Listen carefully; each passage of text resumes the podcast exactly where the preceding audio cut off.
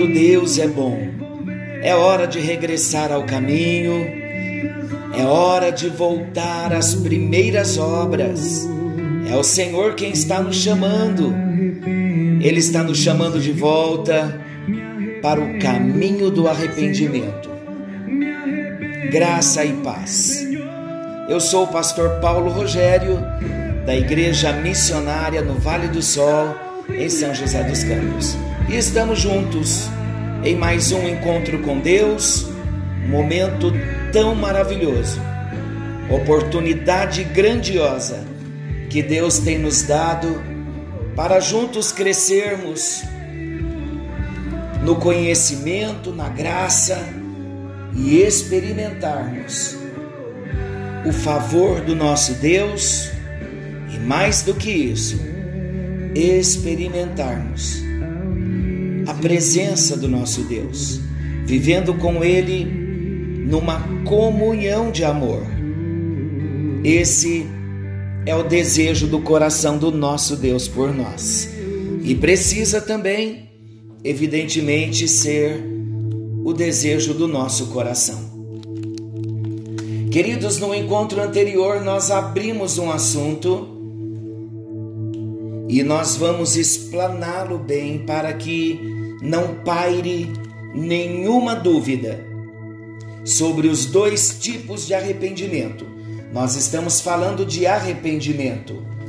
Então hoje nós vamos detalhar e no final desse encontro você vai ter mais do que um esclarecimento. Mas o meu desejo, e eu creio que é o de Deus também, que você tenha uma revelação da parte de Deus sobre o verdadeiro arrependimento. Começamos a falar no encontro anterior que dos dois tipos de arrependimento e citamos que normalmente o estudo teológico ele faz uma distinção de dois tipos de arrependimento: atrição e contrição. O primeiro tipo de arrependimento, atrição, é um tipo de lamentação superficial acerca do pecado, especialmente com relação à sua punição. Nós vamos detalhar. Esse tipo de arrependimento ele não resulta no abandono do pecado e nem mesmo na súplica pelo perdão de Deus. Esse arrependimento ele não é acompanhado da fé salvadora. Estamos falando da atrição, um tipo de arrependimento. Mas a atrição é uma reação humana diante do castigo pelo pecado.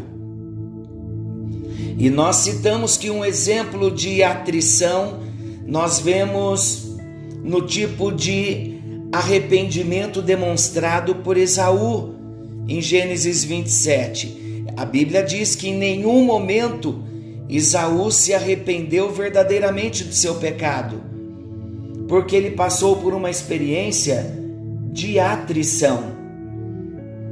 Isaú se lamentou pelas perdas causadas pela sua decisão, pelo seu pecado.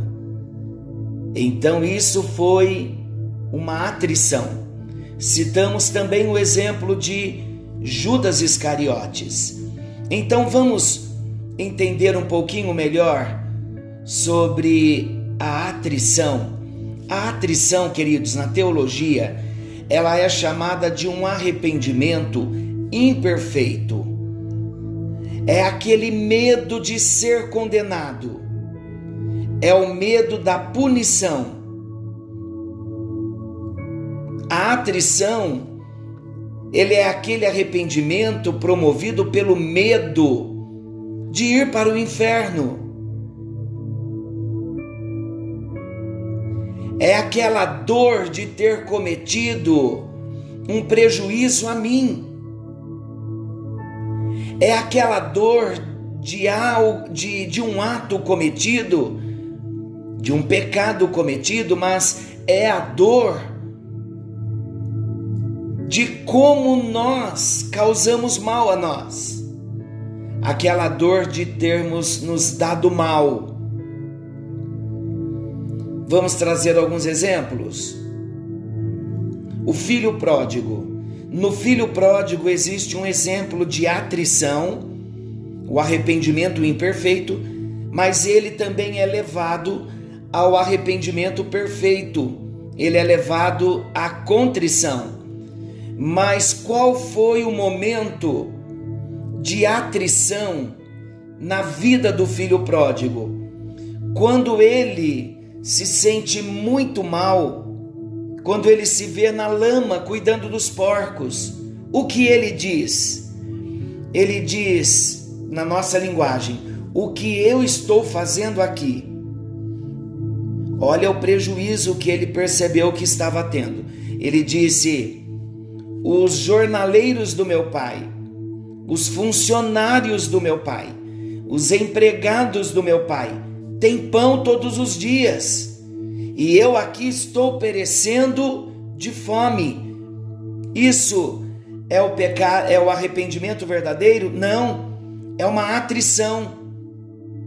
É um sentimento de dor pelo prejuízo que nós causamos a nós. Então, muitas vezes, nós dizemos a Deus que estamos arrependidos, mas na verdade nós estamos passando por uma experiência de atrição. Não é um arrependimento verdadeiro. Na atrição, queridos, nós vemos que envolve um remorso, vamos falar também do remorso, mas na atrição, mais um exemplo, além do filho pródigo, todos os pais. Os pais testemunham a atrição na vida do seu filho. Vamos citar esse exemplo de um pai e um filho? Vai ficar claro para nossa vida com Deus com relação ao arrependimento que muitas vezes nós ah, temos esse arrependimento de modo imperfeito ou superficial. No exemplo dos pais, os pais na vida dos filhos, eles testemunham uma atrição. Quando o filho é pego com a mão na lata do biscoito, o que a criança diz? A criança, temendo a punição, ela chora e ela diz assim: Sinto muito, sinto muito, papai, por favor, não me bata. Olha que, que incrível isso, que terrível ao mesmo tempo.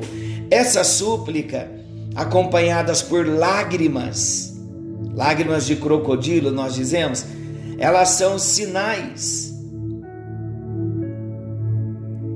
daquele medo da punição.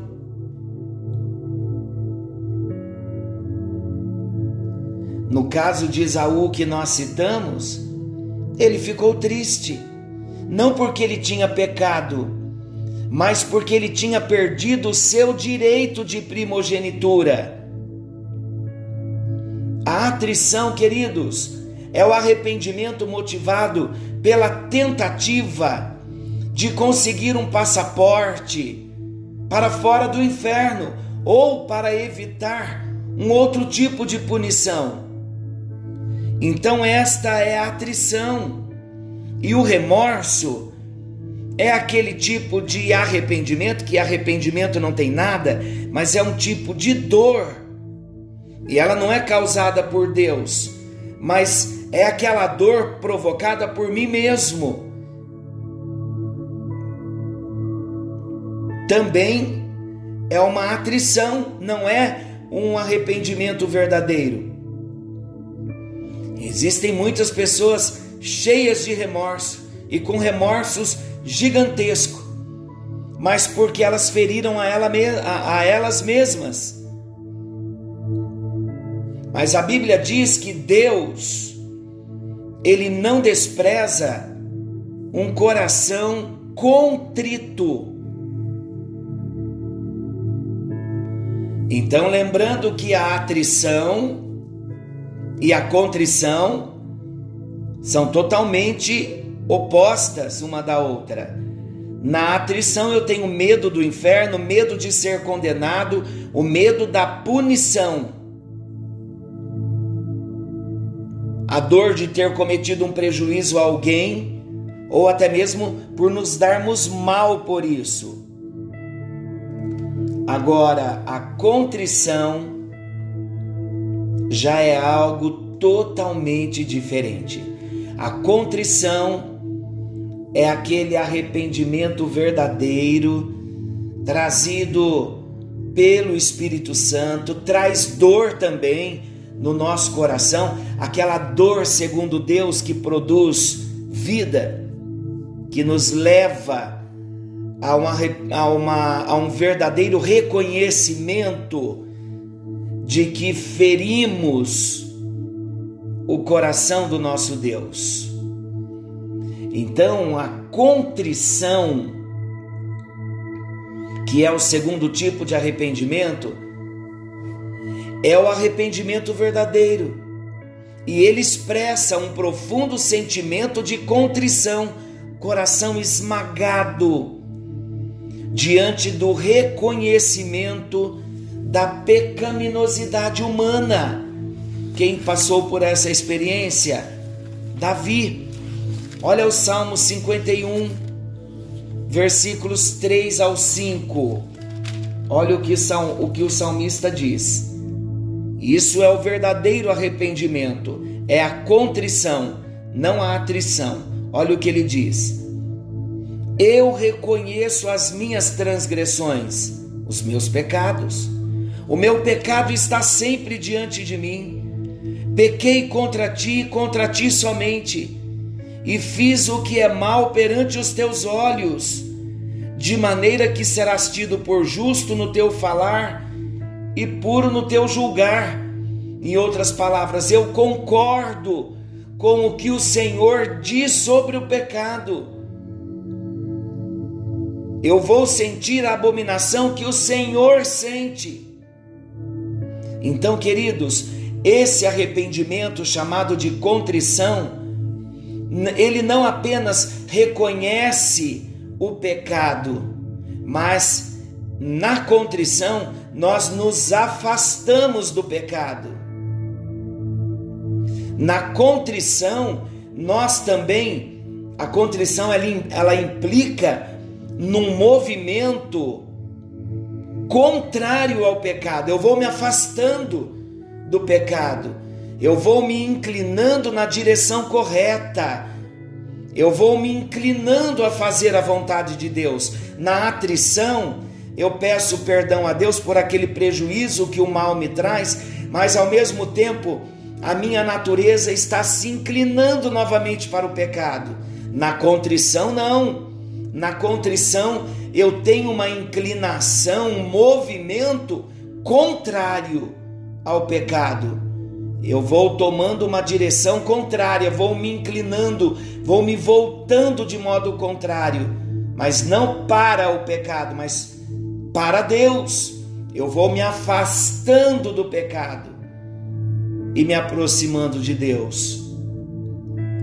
O verdadeiro arrependimento, chamado de contrição, ele é percebido aqui também nesta oração de Davi do Salmo 51, lá no versículo 10 quando ele diz assim: Cria em mim, ó Deus, um coração puro e renova dentro de mim um espírito inabalável. Esse tipo de arrependimento, ele só pode existir num espírito quebrantado, num coração compungido, num coração contrito. E a Bíblia diz no versículo 17: certamente que Deus não desprezará um coração contrito, um coração compungido.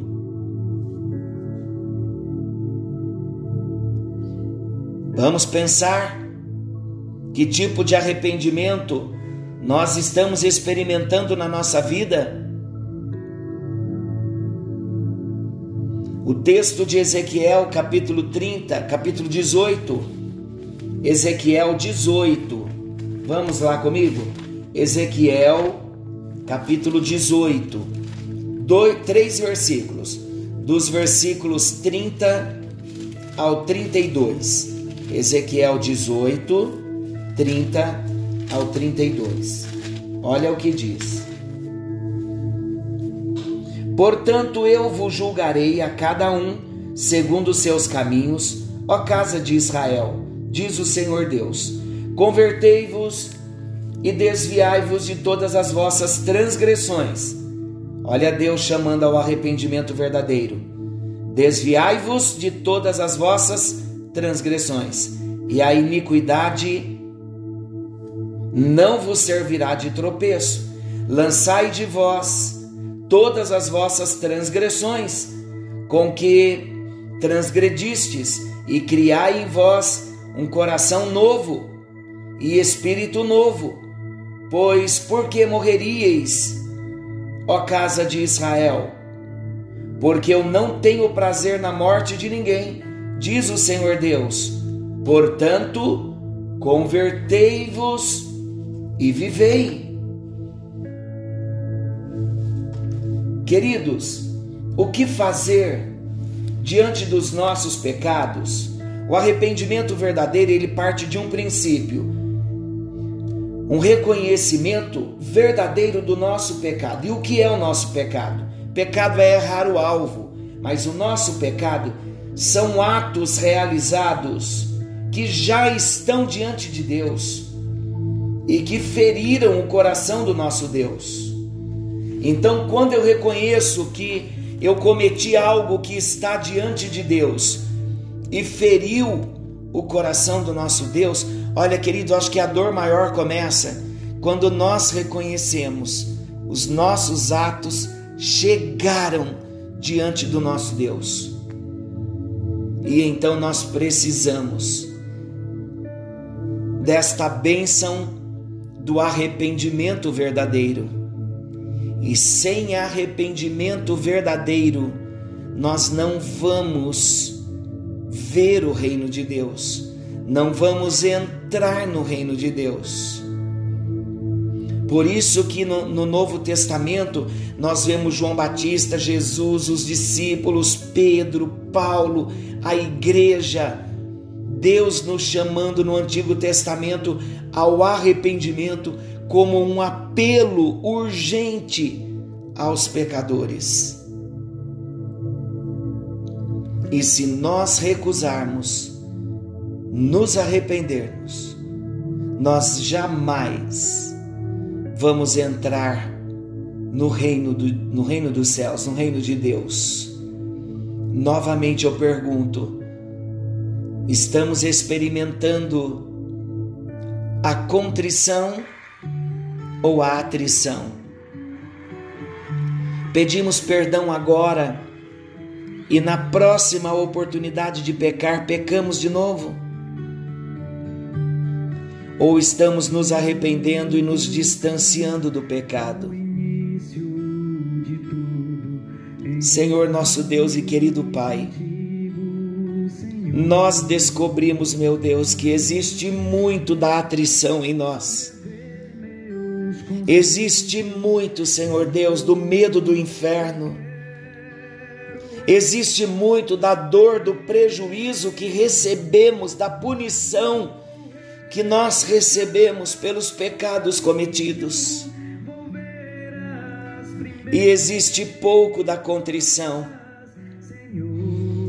O filho pródigo passou pela atrição quando viu a dor das perdas, dos prejuízos de estar tão distante da casa do pai, lembrando que até os empregados do pai comia do melhor na fazenda do pai e ele estava passando fome.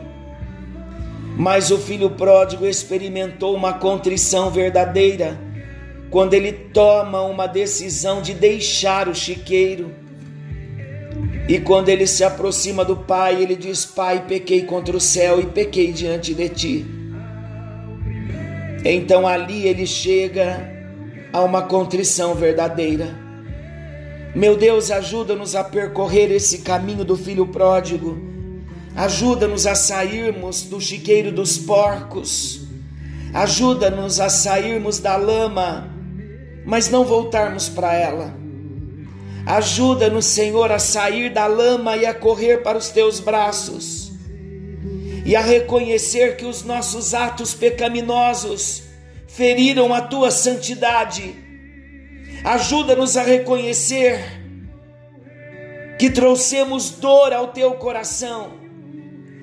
Ajuda-nos, ó Deus, a reconhecer que nós ferimos o teu coração, ferimos o teu coração santo. Ajuda-nos a reconhecer que nós ofendemos ao amor divino. Ajuda-nos, ó Deus, a reconhecer que ofendemos ao Senhor e queremos voltar agora com uma confissão, com o reconhecimento, mas também com o abandono ao pecado. Ajuda-nos, no precioso nome de Jesus, revela agora e a partir de agora. Esta é uma oração inicial na qual nós vamos prosseguir a partir de agora, nesta caminhada de andar na tua presença com frutos de arrependimento. Ajuda-nos, no bendito nome de Jesus. Ajuda-nos para a tua glória e para o teu louvor.